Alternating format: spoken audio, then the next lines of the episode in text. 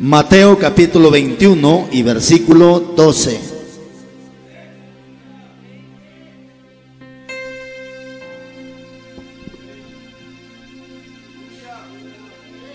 Una vez más que Dios bendiga a mis hermanas solistas. Yo quisiera cantar así como ustedes cantan, pero mi garganta no, para eso sí. Creo que no me gano, pero ni un chicle. Pero felicidades a ustedes hermanas que cantan bien bonito. Síganle, síganle, síganle, hasta que Cristo venga o hasta que la muerte la sorprenda. Capítulo 21, versículo 12 de Mateo, ¿lo tenemos? Dice su Biblia y la mía en el nombre de Jesús, así. Y entró Jesús, ¿dónde? En el templo de quién? ¿De quién es el templo? ¿Dónde estamos ahorita? En el templo. ¿Y de quién es el templo? No vaya a decir usted, mi casa de oración, mi iglesia. No, el templo es de Dios. Ok. Y entró Jesús en el templo de Dios y echó fuera. ¿A quiénes? A todos los que vendían y qué más. Y compraban dónde? En el templo. ¿Y de quién es el templo? De Dios. Ok. Y volcó las mesas de los cambistas y las sillas de los que vendían palomas. 13 y les dijo, ¿qué les dijo? Escrito está, mi casa, casa de oración será llamada, mas vosotros la habéis hecho cueva de...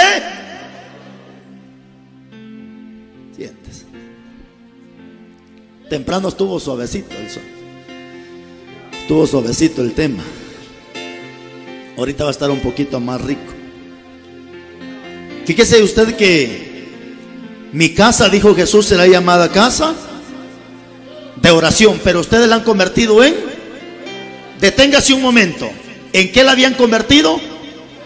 ¿En qué? En cueva. ¿Qué es una cueva? Pero ¿quién vive en una cueva? Ayúdeme, ayúdeme hermano. ¿Quién, ¿Quién vive en una cueva? Los animales, ¿cierto? Mire qué facilito está este. Uy, yo, no sé si usted alguna vez me ha escuchado predicar, pero de repente yo estoy ahí dándole al diablo y a los endemoniados. Y la gente dice, uy, ¿cómo va a tratar de animales a las personas si nosotros somos la imagen de Dios? ¿Cómo está? Yo no, la Biblia es, hermano. Y le voy a decir un consejo. Si la palabra no es para usted, nunca se va a ir trompudo para su casa. No sea metiche. Usted tome lo que es suyo y deje lo que no es suyo. Si la palabra está golpeando, pegando, déjelo. Si no es para usted, usted gócese y alégrese con Cristo Cristo. A que le llegue, que le llegue. Pero usted tome lo que es suyo y deje lo que no es suyo. Fíjese qué bonita enseñanza, hermano, la que hoy vamos a tener a través de este estudio bien precioso.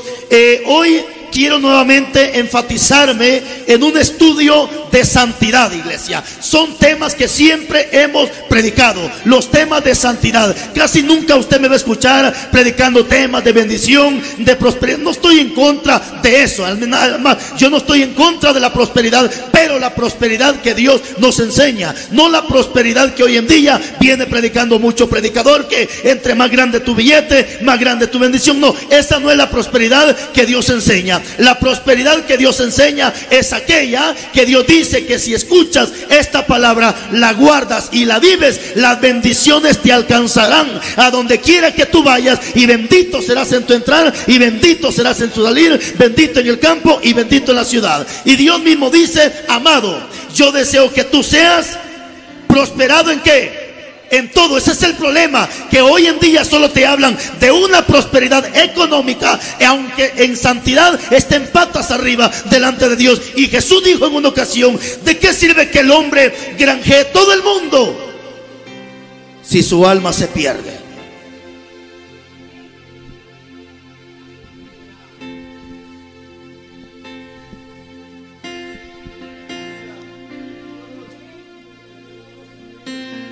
Le voy a explicar antes de que entremos en lleno en esto. En los tiempos de la ley, o sea, en los tiempos anteriores, el templo, que es este donde estamos, se dividía en tres partes. ¿No sabía usted eso? Si no sabía, se lo voy a explicar. Se dividía en tres partes. El lugar de afuera se le llamaba atrio, corredor. El lugar donde usted está sentado se le se le llamaba lugar santo. Mientras a este lugar se le llamaba santísimo. Ojo con esto. Y este lugar donde yo estoy parado, la Biblia le llamaba en el Antiguo Testamento y le llama en el Nuevo Testamento. ¿Sabe cómo le llama Dios a este lugar? Altar. Donde yo vivo hay un endemoniado señor, no sé si me está mirando y ojalá me esté mirando y se arrepienta. Vive, vive un señor endemoniado que él dice que este no es altar dice que este lugar es una plataforma. Mira qué terrible, hermano. Dice que esto no es altar, sino que simplemente esto es una plataforma. Pero Jesús nunca dijo que era una plataforma. No sé si se acuerda usted, por ejemplo, en el capítulo 5 eh, de Mateo, cuando Jesús dijo, cuando vayas al altar y llevas tu ofrenda, ¿te acuerdas de ese versículo? Cuando presentes tu ofrenda en el altar. Nunca dijo plataforma, dijo en el altar, porque la Biblia a este lugar le llama altar. Y en los tiempos de antes, iglesia, en el altar había una caja como de este tamaño, mire usted, que tenía cuatro puntas, la cual se llamaba el arca de la alianza. En otras palabras, era el chequiná. ¿Por qué se le llamaba Chequiná? Porque Chequiná significa presencia de Dios. Eso es lo que significa la palabra Chequiná, presencia de Dios. Y cuenta la historia que en el lugar santísimo, que es este lugar donde estamos, nadie podía subir sino solamente el sumo sacerdote. Escuche bien, nadie podía subir sino solamente el sumo sacerdote. Y no subía todos los días, subía una vez una vez al año. Y cuando él subía a este lugar, tenía que subir lo más recto posible, lo más purificado, lo más entregado a Dios. Porque si subía con pecado a este lugar, ¿sabe qué pasaba? Inmediatamente moría. Pregunto, si estuviéramos en los tiempos de antes, ¿qué pasaría? Tan natal de muertos que bajaran a cada día, hermano. Tan natal de muertos que va. ¿Sabe por qué le digo esto? Porque, hermano, yo necesito que usted me entienda. Es que antes, hermano, lo que había era temor de Dios. La gente antes tenía temor de Dios y sabía que no podían subir porque sabían que se subían con pecado, hermano, la gente se moría. Hoy no, aún yo me atrevo a decir, por eso en una ocasión Jesús dijo que el castigo para esta ciudad iba a ser más tolerable que el de Sodoma y el de Gomorra. ¿Por qué Jesús dijo que el castigo va a ser más fuerte para esta generación que para Sodoma y Gomorra? ¿Sabe por qué? Porque por lo menos Sodoma y Gomorra respetaban el templo. Ellos respetaban la casa de Dios. Habían homosexuales, habían lesbianas, había una corrompedera, pero no lo hacían en el templo lo hacían afuera del templo. Hoy estamos en tiempos más difíciles donde la gente no comete pecado afuera. Muchas veces lo están haciendo adentro del templo. Adentro del templo las hermanas enamorándose con un hombre que ya está casado. El hombre que ya está casado enamorando a una mujer que también ya está casada. Y no lo están haciendo afuera. Lo están haciendo adentro del templo. Porque no han entendido que la casa es casa de oración y no es cualquier cosa. La gente ha perdido respeto a la casa de Dios.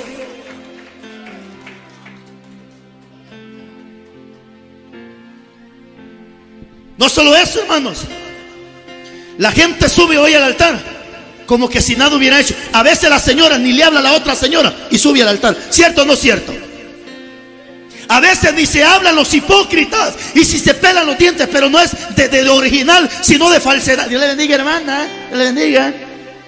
Pero Dios conoce, hermano que son unos hijos del diablo, hermano, mentirosos y sinvergüenzas. Y hermano, y el problema es que suben al altar, pero ¿sabe por qué no han caído patas arriba en este lugar? Porque no estamos en tiempo de ley, estamos en el tiempo de la gracia. Pero te traigo una mala noticia, ya se va a terminar esta gracia que hoy tenemos y viene el día en que toda esta gente le va a rendir cuentas a Dios. Pero lo importante de este mensaje, que mientras hay vida, hay esperanza y que aprendamos a respetar la casa de Dios, que esto no es cualquier cosa, aunque sea de cartón, de tierra, de lámina, pero es la casa de Dios y la casa de Dios se respeta. Dios bendiga a los hermanos que no hay vejigas aquí, ni cuánta locura, porque hoy en día cuando hacen culto de acción de gracia, adornan de vejiga y cuánta locura. Por poco quisieran meter hasta una piñata, y aunque hay atarantados que meten piñata adentro de la iglesia. Digo que sí hay porque no sé si los hermanos de Malaquía se recuerdan, en una ocasión fuimos por Rego a sacar una actividad y empezó a llover y como empezó a llover se metieron adentro a somatar la piñata y nosotros, mire qué terrible, hermano, hermano, entienda, esto no es salón de multiuso, en un salón de multiuso se pueden celebrar 15 años a lo loco, en un salón de multiuso se puede celebrar lo que quiera, pero esto no es salón de multiuso, esto es la casa de Dios y la casa de Dios se tiene que respetar.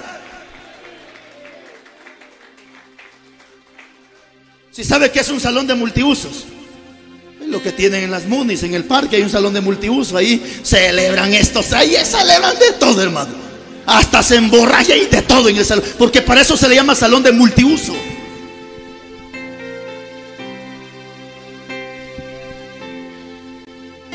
Hay gente, no sé si son ignorantes, pero a veces yo he escuchado gente que dice, uy, este hermano Carlos Rivas no tiene amor, hmm, no tiene amor debería de predicar con amor, así como Cristo predicó. No sé si habrá un atarantado que me ha dicho así. Uy, no, es que este hombre no tiene amor. Debería de predicar con amor, así como Cristo predicó.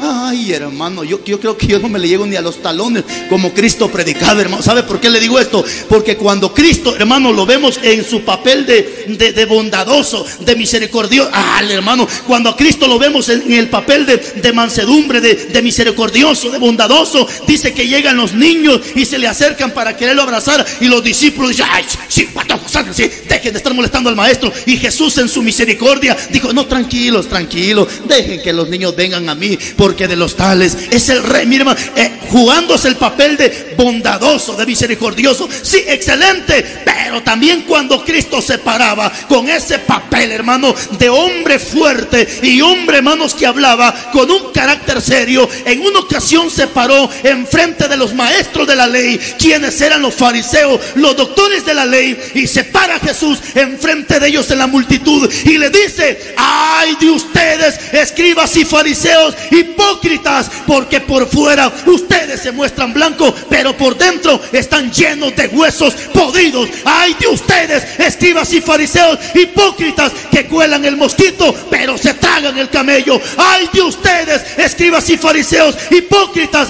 que ni entran al cielo y no dejan que otro entre. Les pegaba una reprendida, hermanos. Llegan los fariseos de parte de, Herodes y le dicen a Jesús, Herodes, dice, perdón, Jesús dice Herodes que te largues de aquí, que te vayas de la ciudad. Les queda viendo Jesús y les dice, hágame un favor, vaya y díganle esa zorra. ¿Está oyendo? Como dijo Cristo, vaya, díganle esa zorra Estudie qué significa la palabra zorra. Significa prostituta. ¿Qué le está diciendo Cristo? Vaya, díganle a esa prostituta que hoy me matan y al tercer día me levanto.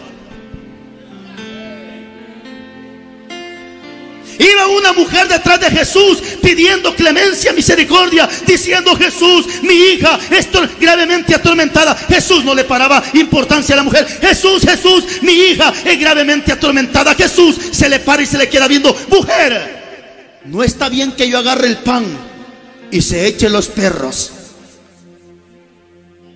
Su Biblia dice perrillos, como, como quien dice, como que yo le diga chuchitos, pero es igual chucho. No está bien, mujer, que yo agarre el pan y se lo viente los perrillos.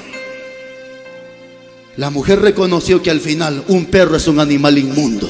Y una persona que está fuera de los caminos de Dios para Dios es una persona inmunda que es comparada como trapo de inmundicia, es comparada como perro, es comparada como cerdo. Imagínese usted lo más asqueroso que existe en la vida. Así es comparada la gente cuando está fuera de los caminos de Dios. Pero cuando estamos dentro de los caminos de Dios, jamás esa palabra es para la iglesia. Cuando estamos en los caminos de Dios, Jesús nos dice, hijitos, amados, amados. hermano, siempre busca la palabra más linda, más preciosa para la iglesia. Pero apártese de los caminos y verá las palabras que Dios le va a dar le va a decir a usted de parte de él si usted se aparta. Y la mujer iba llorando y Jesús le dice, no, no está bien que le dé el pan a los perros. La mujer le dice, cierto Jesús. Pero acuérdate, le dice la mujer, que aún los perros levantan las migajas que caen de la mesa de su amo. Mujer, qué grande es tu fe, mujer. Ojalá si soportara usted la palabra, hermano. Mi hermano, yo, yo encuentro dos mujeres en la Biblia. Esta es una y la otra mujer es la, la samaritana. Dos mujeres se encuentran en la Biblia que Jesús les dijo sus verdades en la cara y se fueron contentos. Hoy dígale usted la verdad a la gente en la cara. ¿Mm? Desgracia, solo a criticar bien. ¿Mm? ¿Sí? ¿Quién es para que me juzgue? ¿Mm? ¿Sí?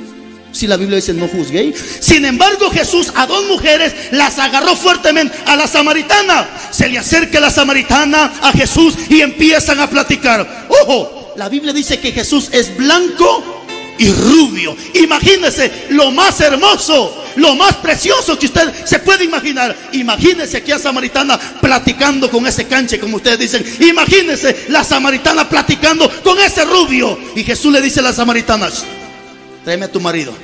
¿Qué dijo la chuchona? No tengo, ¿cómo no? Si estaba enfrente del rubio.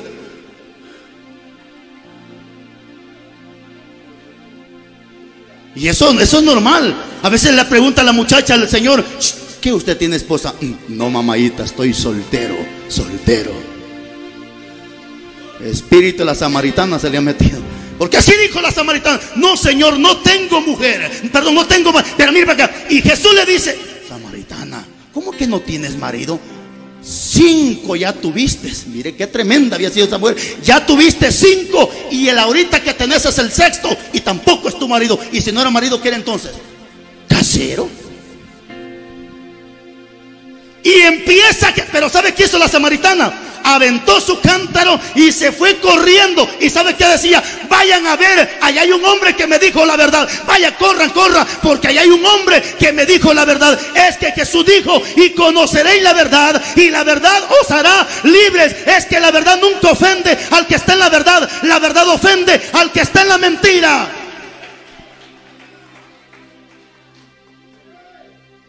Ojalá todos nos vayamos como la samaritana hoy. Aleluya. Hoy sí estuvo bueno. Nos dijeron la verdad. Bendito. Pastor, traiga otra vez acá lo arriba porque nos dijo la verdad. Jesús, iglesia, aquí está jugando un papel muy importante porque cuando entra al templo se da cuenta de la corrompedera que había. Eh, ojo con esto, porque si Jesús hubiera sido como un predicador del montón, ¿Para qué les voy a decir algo? Si al final la gente que haga lo que quiera. Al final dicen los predicadores, cada quien le va a entregar cuentas a Dios. Ay, que mire la gente lo que hace. Jesús no dijo eso, hermanos. Jesús no dijo eso. Jesús cuando vio ese negocio, hermano, cuando Jesús vio todas esas ventas, esa mercadería, venta de palomas cambistas, imagínate, ya parecía la frontera, que son la frontera y cambiadores, y mira cambistas aquí y tanta cosa. Hermanos, cuando Jesús vio eso, si usted lee el Evangelio de Juan, capítulo 2, versículo 1, es la misma historia con esta, pero en Juan dice que Jesús agarró un azote y pa, pa y pa. ¿Sabe qué es un azote? Lo que hacen algunos aquí en Tierra Fría para cuaraciar a los que agarran eh, cuando andan en mañosería. Así es un azote. Y les pegó una santa cuaraciada y, no solamente eso, lo sacó y le dijo, váyanse porque escrito está, mi casa será llamada casa de oración, pero ustedes. Ay Dios hermano, si mi Cristo estuviera presente ahorita, y lo invitaran a predicar todo ese montón de iglesias, hermanos, corrompidos que hoy en día están, les aseguro que los agarra cuerazo y también los saca, los saca para la calle. ¿Sabe por qué, mi hermano? Porque hoy la iglesia o el templo que es este, no solamente la han convertido en cueva de ladrones, hermano, el templo incluso la han convertido hoy en estos tiempos actuales, la han convertido hasta en reuniones políticas.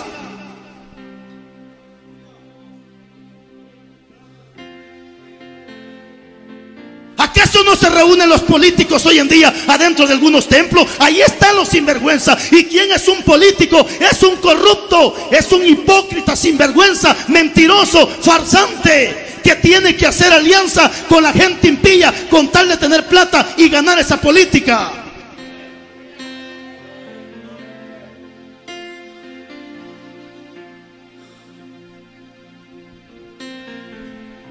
Alguien podrá decir por ahí, mejor me hubiera ido.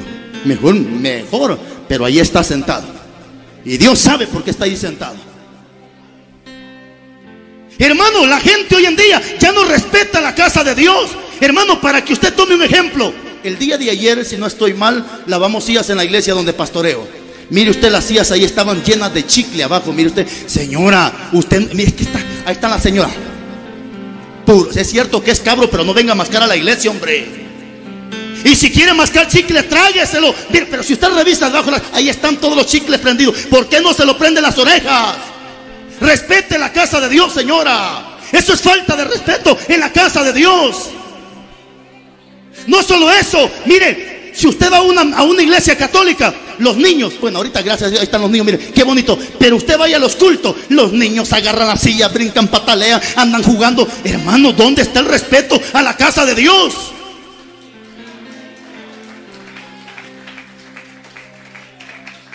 ¿Dónde está el respeto a la casa de Dios? Hermano, si no se le tiene respeto a las cosas sagradas, mucho menos se le va a tener respeto a Dios.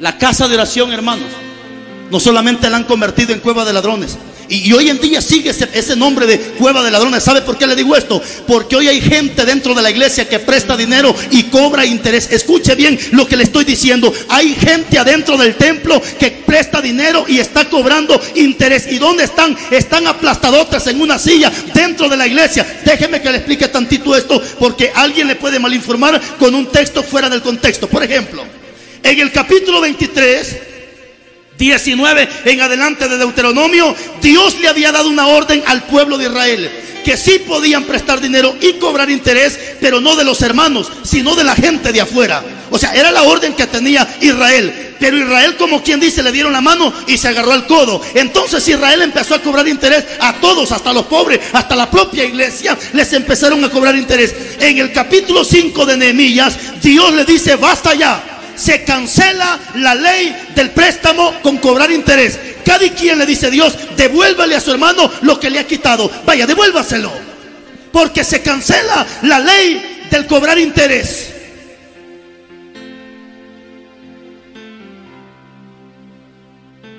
¿Cómo es que Dios habla a tiempo, verdad? pero tranquilo, tranquilo. No solamente es, que me imagino que ahorita algunos estarán contentos. Qué bueno, qué bueno. Dios le está hablando al hermano. Dios le está hablando al hermano. Me tiene que devolver la escritura. Sí, pero usted también, sinvergüenza, pague lo que debe.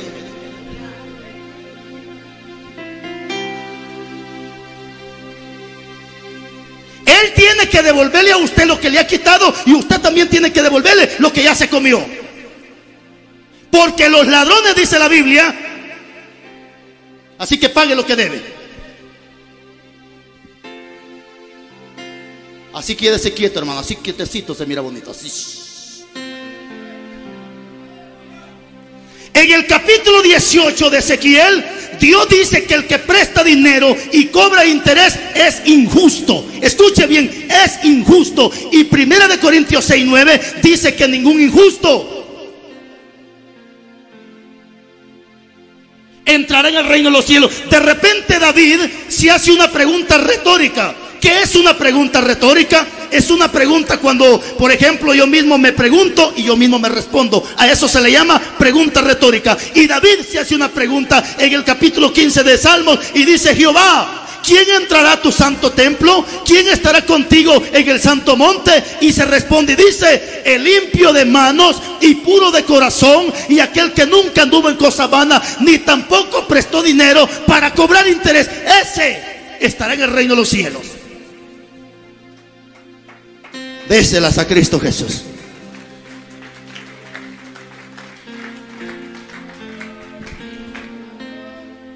Y no solo hay gente que cobra interés, hay hermanas que tienen tienda.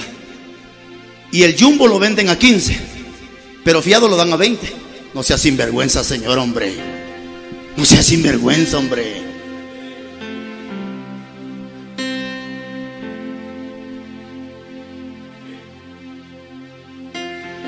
El templo no solamente la han convertido en cueva de ladrones, sino que hoy en estos tiempos actuales incluso el templo lo están convirtiendo aún en circo. Es bueno que usted mire internet, hermana. Mire internet, pero no estén viendo cosas que no tienen que ver. De que estar viendo hombres en calzoncillo o mujeres en bikini. No, hombre, mire cosas importantes, cosas que le edifiquen. Y si usted se da cuenta en el internet, ahora hay iglesias donde ya tienen hasta ministerio de payasos. Para el día de los niños, ahí se viste el diácono de payaso, pim, pim o pompón, no sé cómo se llama. Y ahí está en la iglesia el día del niño. Payasos, hijos del diablo, atarantados.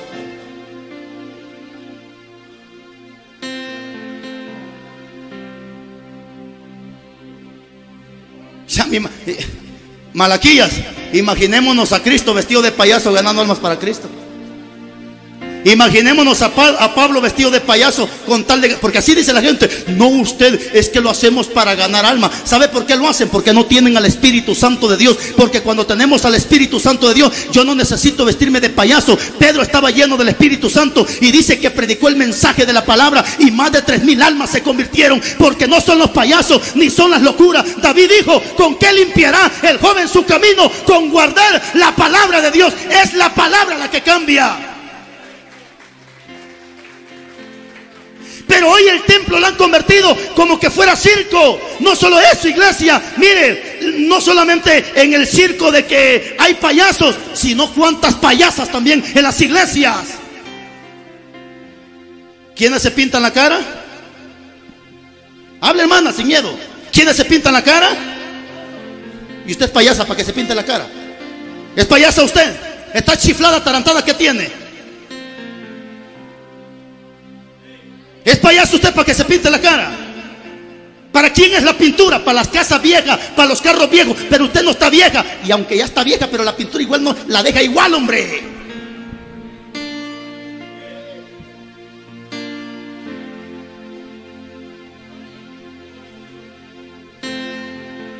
Mire para acá. Cuando una mujer se pinta la cara, ¿sabe qué está diciendo? Señor, no me gusta cómo me hiciste. Yo quiero los cachetes más rojos. Pues tome vitamina. Señor, no me gustan los labios. Mejor me los pinto de morado. Si usted no es mapache, señora. Señor, no me gustan mis ojos. Mejor me los pinto con una sombra. Señor, usted no es tecolote. Ya Dios dejó los animalitos con sombra en los ojos, como el mapache, los tecolotes. Ellos tienen una sombra, pero Dios los hizo así. Jesús dijo, imítenme a mí. Pero ¿cuánta mujer imitando a una urraca? ¿Cuánta mujer imitando a un pájaro? ¿Cuánta mujer imitando a un animal? No se imitan los animales, imitemos a Cristo.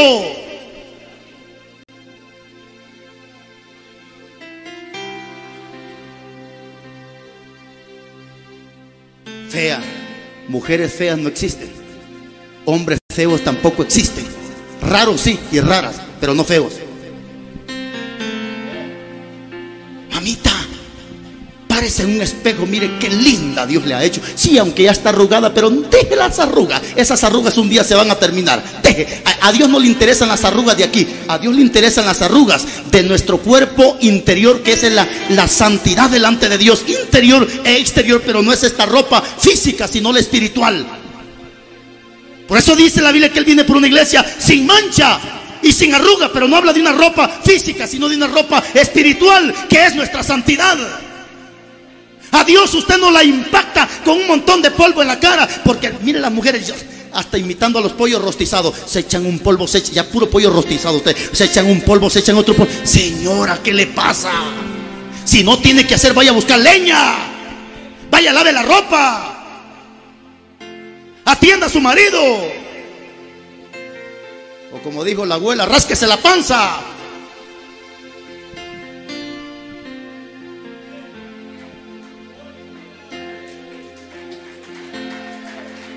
Ahora si usted se quiere pintar su carita, vaya busque un circo. Allá sí se le permite que usted se pinte la cara. Pero discúlpeme mamita, se equivocó de lugar. Esto no es circo, esto es casa de Dios. Y aquí estamos los lavados, los santificados en su preciosa sangre de nuestro Señor Jesucristo. Así que se equivocó de lugar. Esto no es circo, esto es casa de Dios.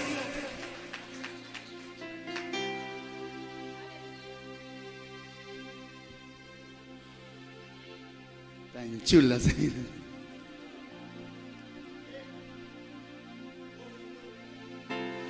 Esto es casa de Dios. Pero mire, la hermanita no se conforma como Dios la ha hecho. Dios la hizo hermosa, Dios la hizo preciosa. No, no, no, no. No me gusta el pelo así. Mejor me lo pinto de amarillo. Mire, pues, mamita, el pelo amarillo a una, a una, a una persona que es morena se mira fea, puro dubalín. ¿Sí conoce el dubalín? Algo que es morado con rosa. Así se mira usted con el pelo amarillo y, morena. Puro dubalín, hombre. No, el pelo amarillo es para los que son güeros.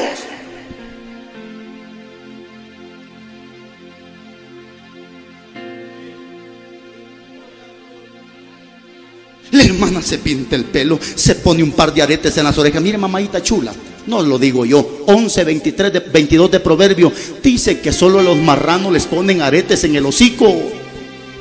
¿Qué es marranita usted? No, ¿por qué anda con aretes? Algunos van a hacer así ahorita, pero vaya, mejor quíteselos.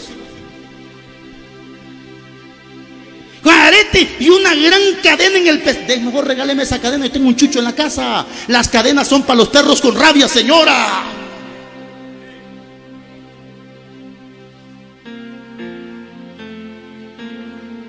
Ya me voy, ya me voy. Solo, solo, ya me voy. Ya me voy, tranquilo. Suspire fuerte. Y me invita una a mi Coca-Cola ahorita que sale. Tenga, pastor. Gracias porque me dijo la verdad.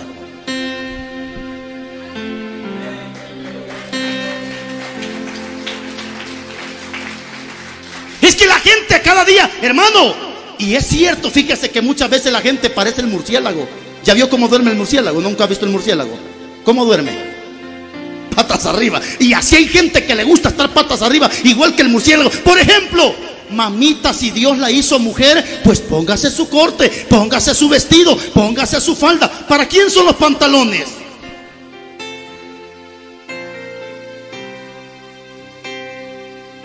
Nada, hermano se quita su corte, se mete su pantalón. ¿Y qué soy yo? ¿Qué soy yo? ¿Qué pues? ¿Soy yo y qué? Pues es usted. Pero ya sabe que para el cielo no va. Es que mucho frío, hermano pastor. Por eso me pongo pantalón. Amárrese una cobija en las patas y apriétesela. Si frío siente. Es que estamos en tiempos donde la gente está patas arriba. Dese cuenta hoy, hermano, que hasta cuesta distinguir. Usted mira de espaldas a un hombre y uno dice, ¿y este?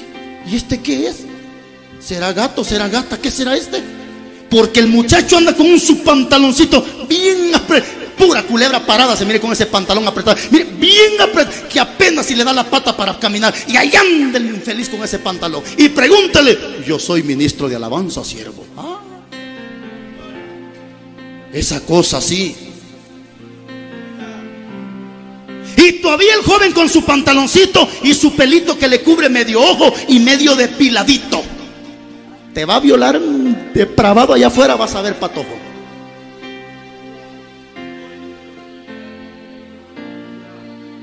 ¿Sabe por qué pasa todo eso? Porque a la iglesia se le ha perdido el temor y piensa como algunos dicen, hermano, pero es que esos mensajes eran de los viejos de antes, en los tiempos de Tecumumán, de Tatalapo, quién sabe qué cosa. No, hombre, hermano, ahora estamos en los siglos XXI, hermano. Usted sabe la juventud, tiene que andar bien loco, bien atarantado, bien chiflado. Usted sabe, hermano, que ahora no es como antes.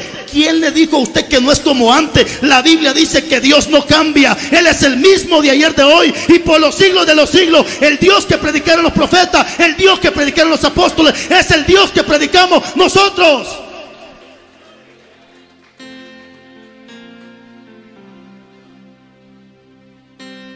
Mire cómo se miran los chiquitines. Apenas empiezan a caminar los niños. Puro bomboncito, puro chupete. Allí en el pedacito, bien apretadito su pantalón. ¿Y de quién es? Del siervo del Señor, del ministro. ¿Ah?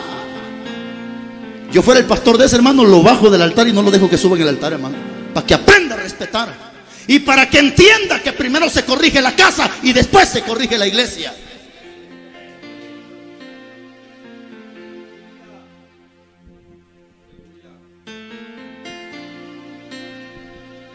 No solamente han convertido el templo, hermanos, en circo, Incluso algunos lugares lo han convertido, hermanos, como que fuera discoteca, hermano. ¿Cierto o no cierto? Mire, hermano, a veces da hasta pena, hermano, ver ciertas transmisiones. Y algún día usted me va a ver predicando, no va a pensar que yo he puesto ese montón de luces, hermano. Mire, uno va a algunos saltar ese escenario, mire un montón de luces, de colores, hasta humo en el. ¿Sabes si para los zancudos echan humo, hermano? Un montón de humo ahí, mire usted. Y uno ya ni se miren ese humo ahí.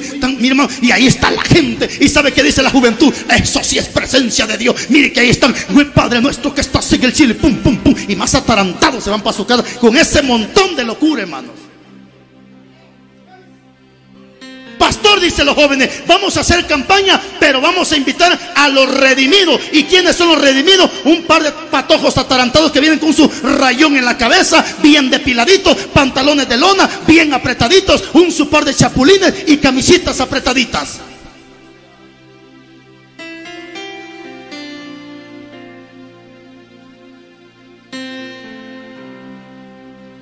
¿Cómo no estuviera Cristo presente en estos tiempos, hermano? Da pena, mis hermanos. Pero si no lo decimos, ¿quién lo dice? La casa de oración la han convertido incluso como que fuera cantina. Escuche la música hoy en día. Ya no parecen alabanza. Parece como que fuera música para borrachos. Ahí están las rancheras adentro de la iglesia. El hombre en el altar con sus botas picudas y su gran tremendo cinturón así, mire usted, y un gran sombrero arriba del altar. ¿Y dónde están los pastores?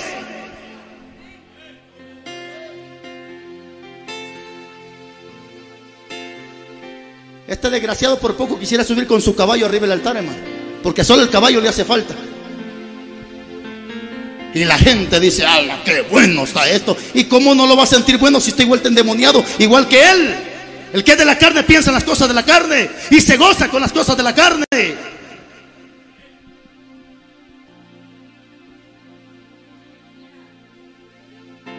Termino con esto.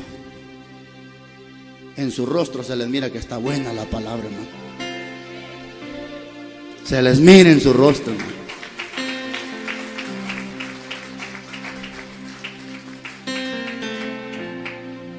Volvámonos a las sendas antiguas.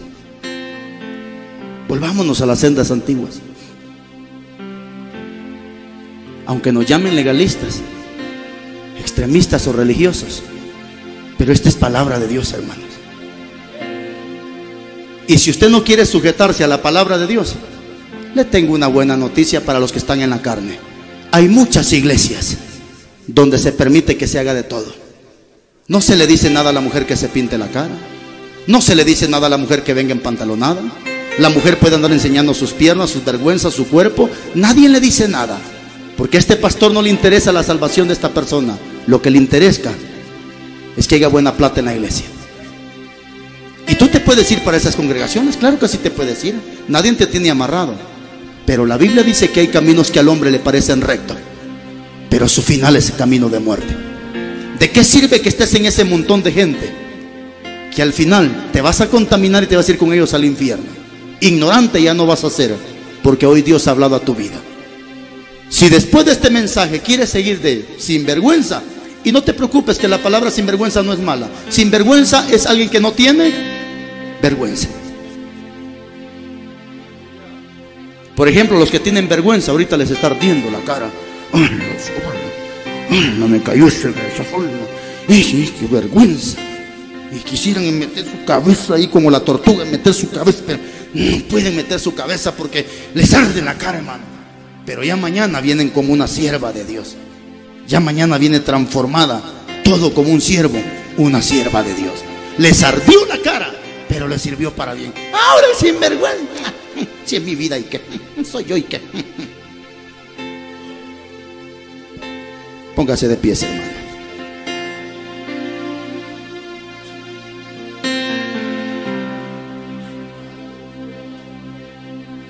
Jesús dijo en una ocasión, muchos son los llamados, ¿verdad que sí? Y pocos. Dese cuenta, estos mensajes que acabamos de predicar, es más la gente que está en contra que la que está a favor. ¿Por qué cree usted? Porque está escrito que muchos son los llamados y pocos son los escogidos.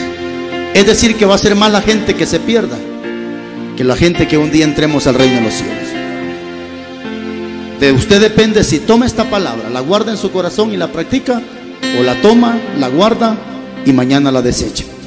Pero Dios dice que el que desecha esta palabra no desecha al predicador, sino desecha aquel que también nos ha dado de su Santo Espíritu. Padre, muchas gracias por tu palabra. Bien cierto que tus mismos discípulos dijeron, dures esta palabra, ¿quién la podrá soportar? Pero tu mismo Espíritu Santo redarguyó y convenció a tu siervo Pedro, y él mismo respondió y dijo, ¿a quién iremos? Si solo tú tienes palabra de vida eterna. Tu palabra es como martillo que quebranta la piedra, Dios mío. Es como fuego que quema la basura. Es como espada de doble filo que corta revés y derecho. Pero también tu palabra es como refrigerio. Es como bálsamo en nuestros huesos. Es como miel en el paladar. Viene a ser, Padre bendito, como escudo a los que te temen, dice tu palabra. Viene a ser también, dice tu palabra, Dios mío, la seguridad y la certeza. Porque escrito está en tu palabra, si guardan mis palabras, pidan todo lo que quieran, que yo se lo daré, dice Cristo. Pero eso es para aquel que ama y guarda esta palabra. Dios mío, ayúdame a ser un hacedor de tu palabra. Y que la iglesia hoy quede, Padre, limpia y, Padre bendito y santificada. Porque escrito está en tu palabra que es tu palabra la que limpia y es tu palabra la que santifica. Yo sé que para muchos esto fue fuerte, Dios mío. Y muchos se irán molestos para sus casitas. Pero estando allá en sus camas, Dios amado, tu Espíritu Santo se encargará de convencer. Tu Espíritu se encargará de redarguir, de reprender y de convencer y hacer entender a esta persona. Al final tú dices en tu palabra que tú al hijo al que amas lo corriges. Tú al hijo al que amas lo castigas. Al hijo al que amas lo reprende, dice tu palabra. Muchas gracias, Dios mío. Muchas gracias. En el nombre de Jesús. Amén y amén.